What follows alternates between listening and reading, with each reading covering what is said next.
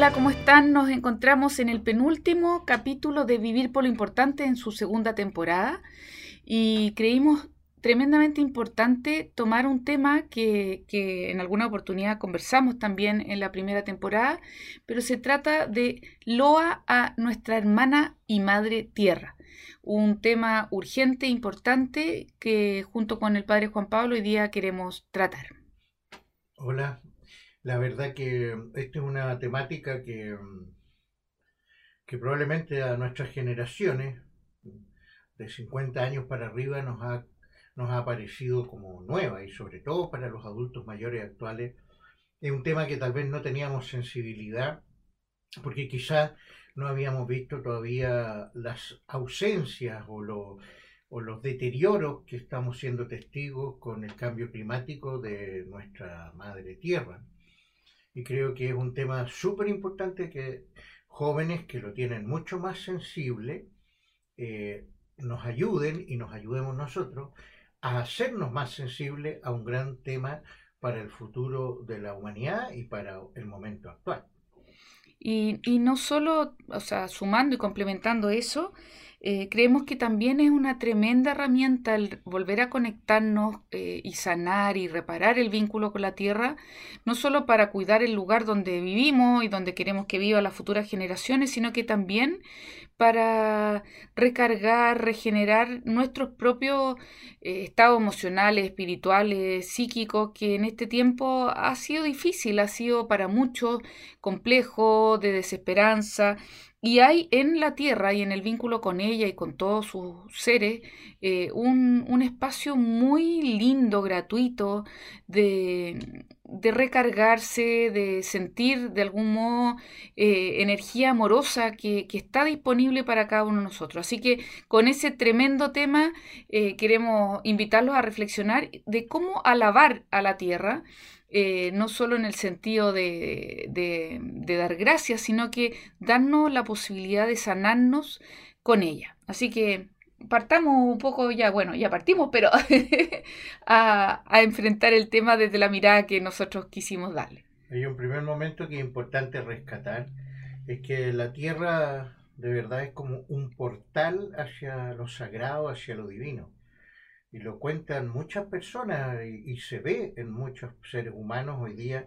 de la urgente necesidad de ir, por lo menos aquí en Chile, ir a la costa cada, cada fin de semana que hay por huir de la ciudad del cemento, es un fenómeno muy transversal. La gente, eh, la gente más pobre que no tiene la posibilidad de viajar, si hay un fin de semana, se van a los parques, es que hay una necesidad urgente porque de verdad la tierra es este portal que te permite salir de tu ego, de pensar en alguien más que ti, porque el cemento te encierra, la tierra te obliga y la naturaleza en todas sus dimensiones, de la plantita en un departamento a un jardín u otras cosas, requiere de cuidado. Y la tierra nos cuida a nosotros pero también nos invita a que le colaboremos en el cuidado de sus hijos, que somos nosotros, y también como hermanos y hermanas que somos con ella. Y ahí yo creo que hay un, además de, de, nuestro modelo como cristianos que es Jesús, hay un tremendo referente que quisimos eh, traer a la conversación y, y, un poco de su modelo que es San Francisco de Asís. San Francisco de Asís, eh, además de todo su, su, testimonio de sencillez, de cuidado a los más pobres, eh, podríamos decir que tomando a, a un autor que es Pascal, tenía un espíritu eh, de fineza, de sensibilidad eh, muy desarrollada que le permitía realmente empatizar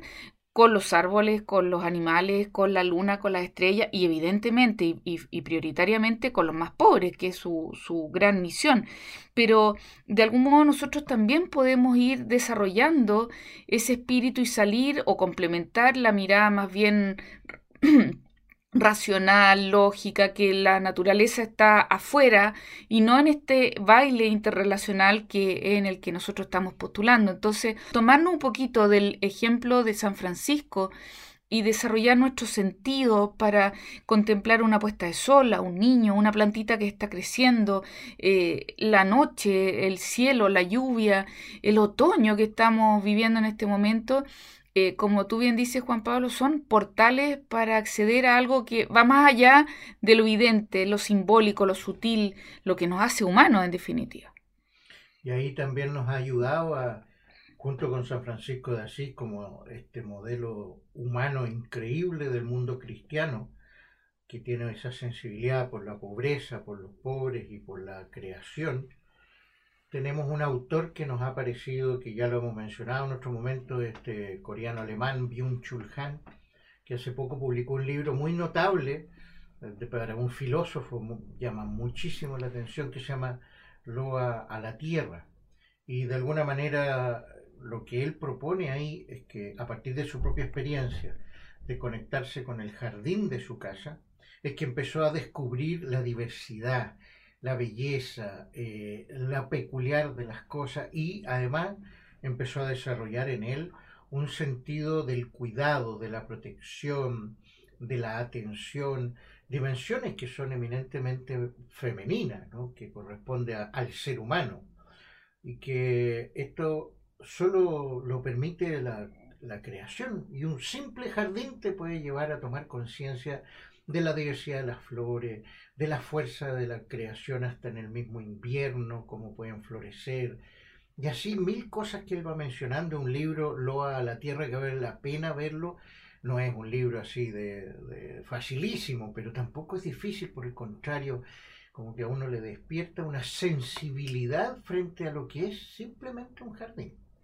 Y qué bonito lo que tú estás diciendo, esto de despertar cierta sensibilidad que quizás teníamos dormida. Yo personalmente esta pandemia me ha regalado eh, la transformación de mis dedos, podría decir, porque antes yo me consideraba con dedos café. O sea, si bien me gustaban los jardines y, la naturaleza, eh, nunca me sentí capaz de, hacer, de cultivar, de sembrar. Y, y, en este tiempo se han ido poniendo un poquito más amarillo, naranja, ojalá que lleguen a verde, pero que qué lindo y qué emocionante es ver eh, que esas semillas que uno plantó germinan, que cómo irlas cuidando de los conejos, de eh, regándolas, de verdad que se empiezan a ejercitar músculos que uno no sabía que tenía y, es una recarga espiritual tan linda, de tanto gozo, que no solo hoy día es cuidar a la tierra porque es el lugar donde vivimos, sino que es una fuente de, vida para cada uno de nosotros explícita, no solo del punto de vista cliché, teórico, sino que incluso poner los pies descalzos en la tierra eh, en un día de lluvia o produce como un, una suerte de hechizo bendito que, que nos hace sentir vivos, conectados con algo que, como también tú decías, Juan Pablo, que nos hace salir del ombligo, del ego, y ver la, inmensidad, la belleza, eh, a Dios de algún modo presente, Dios amor presente y envolviéndonos. Entonces, hay ahí un, un canal muy potente que todos podemos desarrollar. Y ahí es donde también aporta un tercer autor que nos ha sido importante, que es el Papa Francisco, en su encíclica de hace cinco años atrás, que es una encíclica fenomenal desgraciadamente con todos estos grupos negacionistas del cambio climático, más los grupos más conservadores, contrarios al Papa Francisco,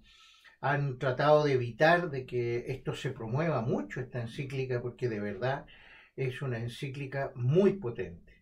muy potente porque integra lo que a veces el mundo de los ecologistas dejaron un tanto fuera, que es el tema social, humano social.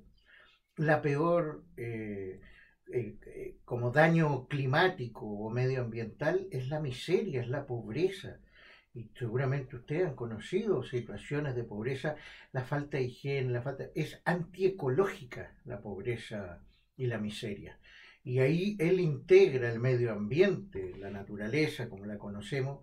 con la injusticia social.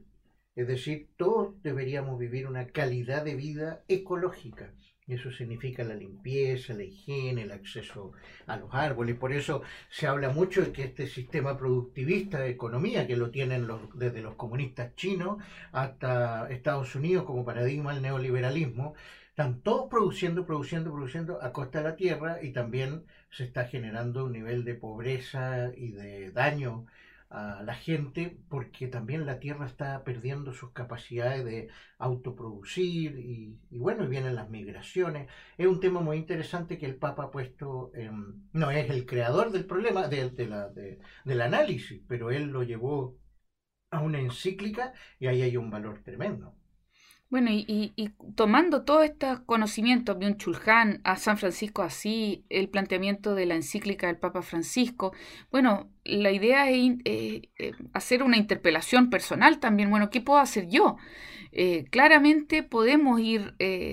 haciendo nuestra revolución amorista con gestos muy concretos, con desde cuidar la tierra, cuidar los animales, mirar a los que están viviendo situaciones de pobreza en esta pandemia. Sabemos que hay mucha gente necesitada, no solo de ayuda material, sino que también de ayuda de, de compañía, de consuelo. Bueno, al final como tomar la conciencia de que somos un solo cuerpo interdependiente, cada uno con su diversidad, pero unidos y, relacionados. Entonces, eh, ojalá que esta reflexión no solo nos sirva para lavar la tierra, nutrirnos, eh, sino que también recuperar el sentido original de, de esas palabras del Génesis, que nosotros somos como los hijos mayores o el hermano mayor y que tenemos la responsabilidad de administrar bien la creación. Así que no es eh, dominarla, sino que cuidarla y, y, reverenciarla en el buen sentido de la palabra. Los dejamos con estas inquietudes, con todos estos autores para que ustedes puedan profundizar y nos vemos en el último capítulo de esta temporada la próxima semana. Que estén muy bien. Muchas gracias y hasta una próxima.